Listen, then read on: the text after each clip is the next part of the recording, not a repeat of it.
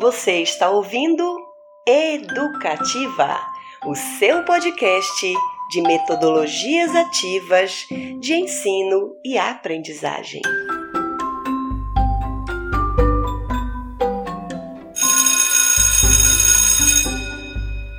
Olá, pessoal, sejam bem-vindos ao Educativa. Eu sou a Célia Evangelista. Eu sou Eliane Leite. Nós somos alunas do Programa de Pós-Graduação em Educação e Ciências e Matemática da Universidade Federal do Sul e Sudeste do Pará, a Unifespa. E no episódio de hoje nós vamos conversar sobre a metodologia ativa júri simulado. É isso mesmo, pessoal. O júri simulado, como o nome diz, é a simulação de um júri composto por todos os elementos que tem um júri real. Esse júri simulado na educação é organizado em grupo e sempre com o intuito de resolver uma problemática. Problemática esta que é do cotidiano dos alunos, onde o tema sempre levantará conceito, construindo ou desconstruindo estes conceitos no dia a dia dos alunos. E nós observamos que, ao contrário de algumas metodologias ativas, o júri simulado não se tem registro de onde se originou. O que nós sabemos e encontramos é que tem muitos estudos que foram realizados empregando o júri simulado como estratégia metodológica, mas não se tem o um marco inicial de como originou-se e quem criou esse método. Pois é, Célia. Nesse sentido, o objetivo dessa metodologia ativa é sempre contribuir para os, tornar o estudante protagonista no processo de aprender, no seu processo de aprendizagem. Porque quando o aluno consegue construir o conhecimento a partir de uma temática real, esse conhecimento torna-se significativo. E o júri simulado, como uma metodologia ativa, não deixa a desejar quanto a isso. Precisamos também saber quais são os componentes que fazem parte desse júri. Para se ter um júri simulado, nós precisamos do juiz, como o nome diz, ele, ele dá o veredito com relação ao resultado após todo o processo da construção do júri. Precisamos dos dois advogados, o de acusação e do de, o de defesa, onde o de acusação vai trabalhar no processo contra e o de defesa a favor do tema escolhido. Temos as testemunhas, que em um júri real, elas dependem delas o resultado do veredito também, pois as testemunhas contará, o, é, contará um pouco sobre a, o réu, no caso, a favor ou contra. Temos o corpo de jurado, que é composto por alguns, algum, é, algumas pessoas, no caso aqui alunos, que vão observar todo o processo do júri e no final da, é, faz, dar o veredito, levar o veredito até o juiz. E esse veredito, esse júri é sempre composto de, de números ímpares de aluno, porque um júri ele tem que ser sempre número ímpar, porque um número ímpar que vai nunca vai dar empate no resultado. O público, que são as pessoas que estão ali seja a favor ou contra do ao réu, né? Nesse caso, eles o público ele se divide em dois grupos, né? O grupo de acusação, o grupo de defesa, e esse público, no momento da construção do júri, na, na escolha, na, nas das argumentações, eles ajudam o advogado de defesa ou de acusação a organizar todo o, o a, a sua defesa ou sua acusação. E é sempre no, no momento do júri, ele está sempre em silêncio.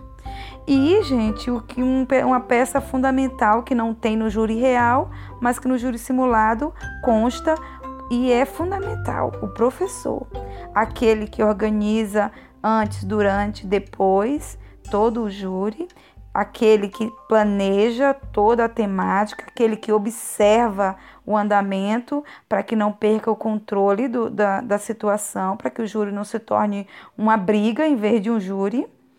Aquele que prepara a temática, estuda, ele pesquisa, ele encaminha os alunos para compreender a construção de um júri simulado, levando os alunos a saber argumentar diante de uma situação de de júri, a situação de defesa ou de acusação de um tema, sem perder a noção da importância da argumentação.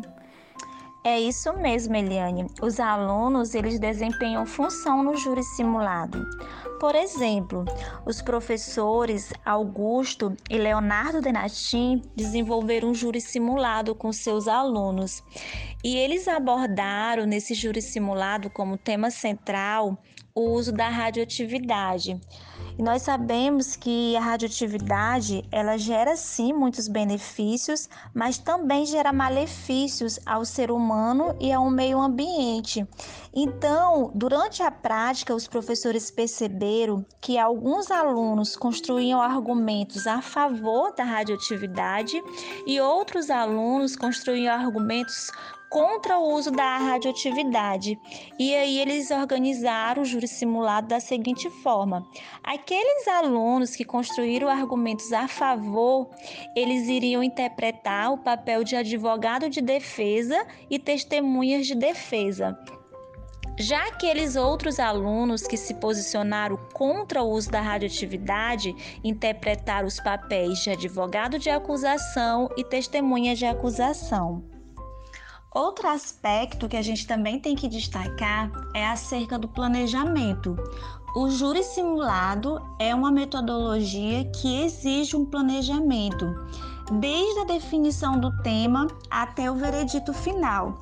Ainda falando sobre o trabalho dos professores Augusto e Leonardo, eles definiram que iam usar como material de apoio o documentário Chernobyl para fomentar as discussões acerca da radioatividade. E eles perceberam que esse ato, essa escolha no planejamento foi muito importante, porque a partir da exibição do documentário, os alunos conseguiram impulsionar a discussão, construir argumentos, fizeram questionamentos e tudo isso é muito importante porque foi uma etapa do planejamento. Também é importante dizer, pessoal, que o júri simulado acontece basicamente em cinco etapas. Na primeira etapa, os grupos irão socializar suas ideias. Esse momento terá a duração de aproximadamente 10 minutos. Na segunda etapa, os advogados vão apresentar os seus argumentos de defesa. Cada advogado pode fazer isso em até cinco minutos. Na terceira etapa, vai acontecer o debate entre os grupos. Esse momento tem a duração de aproximadamente 20 minutos. Na quarta etapa, os alunos terão, em média, cinco minutos para apresentar suas considerações finais. Na quinta etapa, será informado o veredito final da causa. Todas essas etapas levarão em torno de 60 minutos para serem realizadas. Então é isso, pessoal.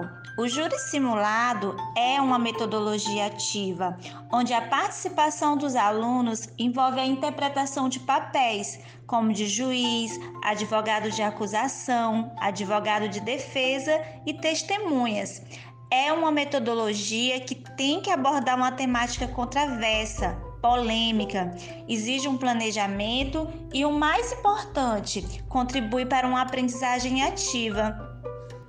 Espero que tenham gostado. Agradecemos a sua audiência e até a próxima. Você ouviu Educativa, o seu podcast de metodologias ativas. Até o nosso próximo encontro. Tchau!